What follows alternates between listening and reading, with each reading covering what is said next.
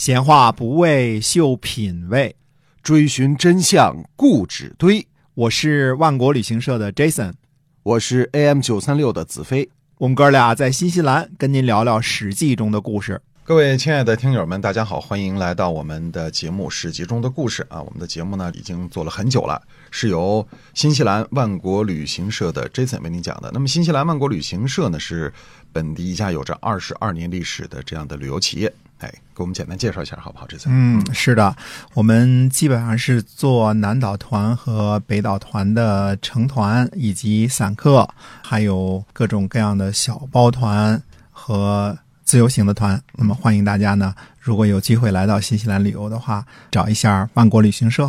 对，对了，各种不同的需求，我们都能给您很好的这。只要是旅游方面的，我们都能帮您。哎，是的。好，那我们今天继续来讲《史记》中的故事。上回我们说到呢，燕昭王派庆盛。给苏秦传了口信儿，主要是这么几点啊。第一呢，现在齐国对燕国说了过分的话，认为苏秦呢办差不力；第二呢，认为苏秦没有能够阻止齐闵王杀死张颓；第三呢，没有让襄安君归哭；第四呢，燕昭王让庆盛对苏秦说呢，他想改派更合适的人代替苏秦。我们不知道苏秦是拿着书信来的，还是只传了口信儿啊？情理当中推测呢，传口信儿的可能性比较大，因为这些都是一些很机密的事儿嘛，对吧？那么这样的话呢，这些个责让的分量还是挺重的，呃，以至于呢，苏秦甘冒风险。长篇大论的给燕昭王写了一封回信，因为这些都是非常机密的事儿。对，如果是拿字写下来，这是有很大风险的。但是这白字儿，对，哪有间谍把这些都写下来的是吧？对啊，但是苏秦没辙，因为这个事情太重要了，他要。申辩一下啊！好在呢，就是我们前面对这部分史实已经讲了很久了，所以大家呢对很多的史实呢并不陌生啊，这是好的一点啊。对，那么这些指责分量确实不小啊，是国君对臣子的这样的一个责难。那么其中他提到这个襄安君是谁呢？好像咱们之前没讲过吧？啊，襄安君从前后的记录来判断呢，襄安君应该是燕昭王的弟弟。就是燕国派往齐国的那位质子啊，人质啊，在公元前二百八十八年左右呢，燕国有了丧事儿，大约像是燕昭王的母后升天之类的级别的丧事儿。嗯，按照礼法呢，襄安君应该归哭。嗯，就是去燕国尽孝嘛，对吧？回去哭，哎，回了就是没了长辈就回去哭嘛。嗯，这样看来，襄安君呢很可能是燕昭王的同母弟弟。嗯，但是这个要求呢被齐闵王拒绝了。齐闵王想的是呢，就是。既然是人质，就不必尽孝了，对吧？燕昭王之前也反反复复的，经常反个叛什么的，是吧？并不是让齐闵王非常的放心，人质呢还是在临淄住着吧？嗯，在这儿住着比较好。所以就是齐闵王他没有，他不放心让这个人质回到燕国哈。对了，还有一件事呢，也是在这封信里透露的细节。在公元前二百八十九年，齐闵王召苏秦前往齐国之前，也就是大约是在田甲劫齐王那个时候，齐闵王呢杀了自己的妻，啊，驱逐了太子。这里用的词是妻，不是妾啊，这个区别很大啊。那么。齐闵王呢，不只是杀妻，还改葬，也就是说呢，没有按照王后的礼数安葬被杀的妻子。那么，呃，苏秦的第四封信呢，因为回顾的历史时间比较长，回顾的事件也很多，信中的部分内容呢，还刊行在《战国策》中，早就被人们所知了。偏偏呢，刊行的这部分内容呢，它不涉及机密，呃，就是说呢，这封信既可以用来和已经刊行的。内容对照比较，对吧？看看哪个字儿是哪个是一体字啊？哪个是怎么记录的？那么又可以补足呢？惊世骇俗的机密，实在是不可多得的史料。嗯，苏秦到底是怎么为自己向燕昭王申辩的呢？我们看一看他的技巧啊。首先呢，苏秦回顾了燕齐之间的大背景和他的功绩。苏秦说呢，燕齐之间交恶已经很久了。我苏秦处理燕齐之间的外交，肯定不能做到百分之百的对双方都诚信。这个大家都明白啊。我苏秦的计策是呢，齐国早晚是燕国最大的祸患，让臣呢缓慢的在齐国得到重用。首先呢，可以让齐国不谋划燕国；其次呢，可以让齐赵交恶，以便于大王实现自己的抱负。那么燕昭王的抱负是什么？要行什么样的大事呢？信中没提啊，因为燕昭王和苏秦俩人都心知肚明嘛，对吧？两千年后的我们现在也心知肚明了，因为我们看到了后来的历史。苏秦说呢，这就是我苏秦和大王的约定呀。那么执行结果如何呢？苏秦说了，说臣。接受命令，在齐国做官五年，这儿有一个时间的概念啊，五年，这个很有利于厘清苏秦什么时候到的齐国这段历史的真伪。那么这期间呢，齐国军队数次出兵，但是没有一次把兵锋指向燕国。至于齐国和赵国的关系，叫做一美一恶一和一离，也就是说时好时坏，时近时远啊。那也就是说，苏秦在齐国的时候呢，他的功劳呢没有一百分，但是七十五分以上肯定是有了。哎，对的。接着苏秦就说了啊，说齐国这样信任燕国，以至于虚北地行其甲，这六个字很重要啊。虚北地行其甲，就是齐国把北部边界防备燕国的重兵都撤离了。嗯，这是一个非常重要的信息，因为。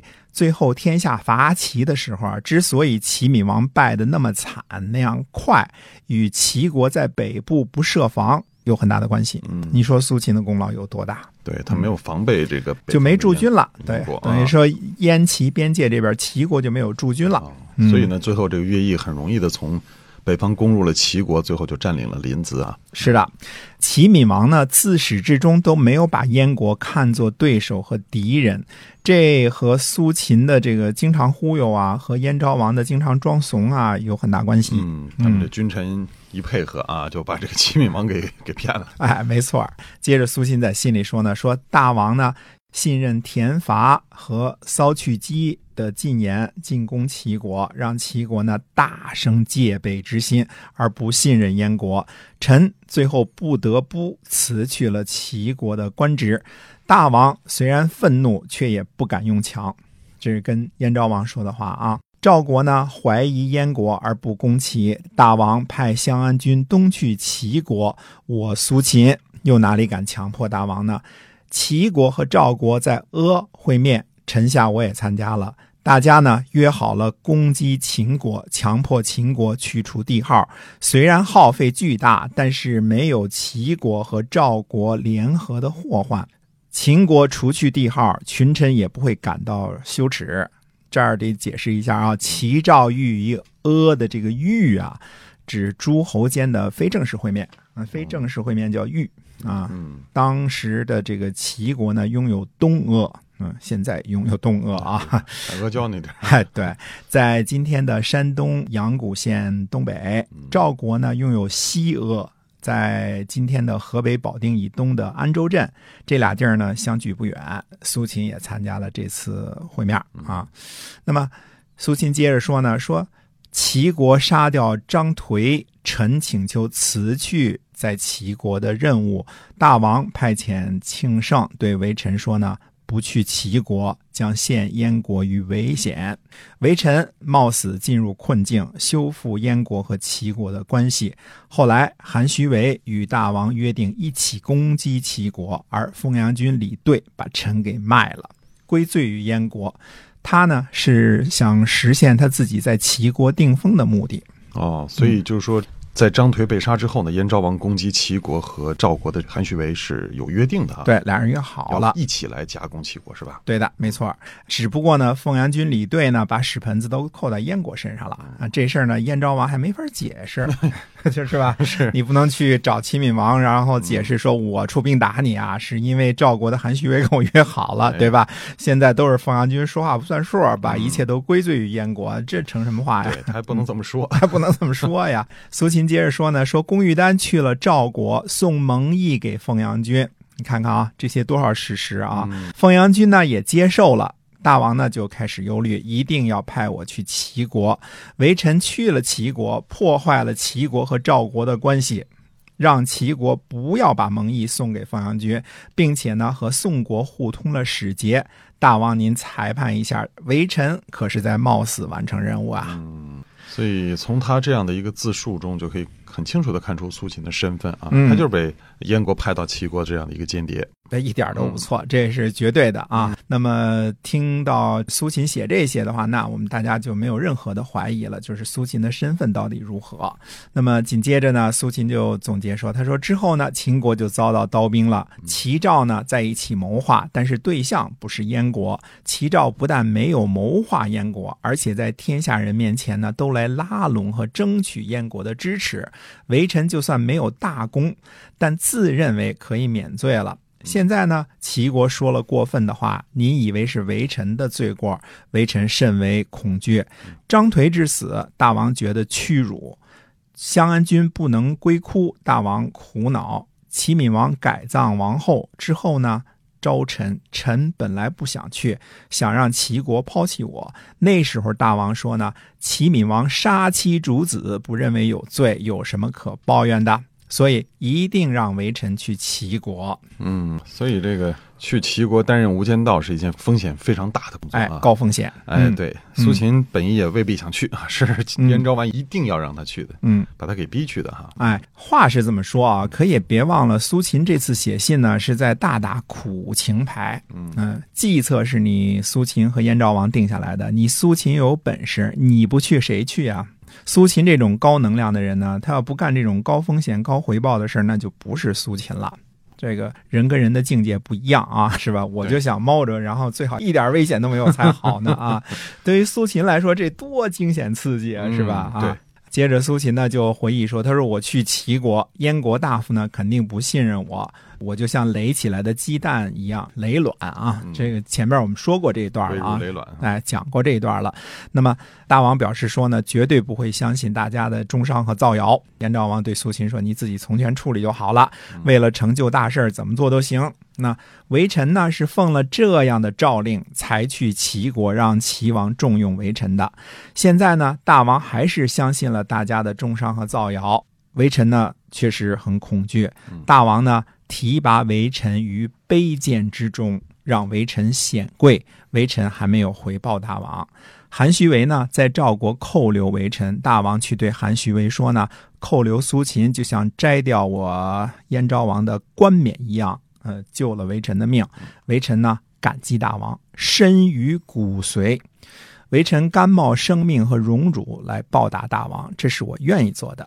现在大王让庆圣传命令给微臣说呢，大王愿意使用其他更合适的人。大王真的有更合适的人选，请让我苏秦为大王侍奉他。如果大王只想任用那个人，不想让我苏秦掺和，那么请让苏秦回燕国办事儿。微臣呢，交卸这个差事儿。如果真的再能见到您，这就是我全部的愿望。第四封信，嗯，所以燕昭王看到了这封信之后，应该不会再有替换苏秦的想法了吧？我想是铁石心肠的人也会被打动吧，对吧？这信写的太好了，这信写的就是叫声情并茂啊，鞭辟入里，呃，而且叙事非常清晰，环环相扣。这个文采啊，这是一流的，这是中国一流的文学。就这个信这么写下来，这种写法，我相信真的是没有人不被感动。嗯，所以这个苏秦呢，就是燕昭王不会再有苏。不会再撤换他了。那么预知后事如何呢？且听下回分解。好的，那么今天我们节目就到这儿，是由新西兰万国旅行社的 Jason 为您讲的，我们在下次节目再会。再会。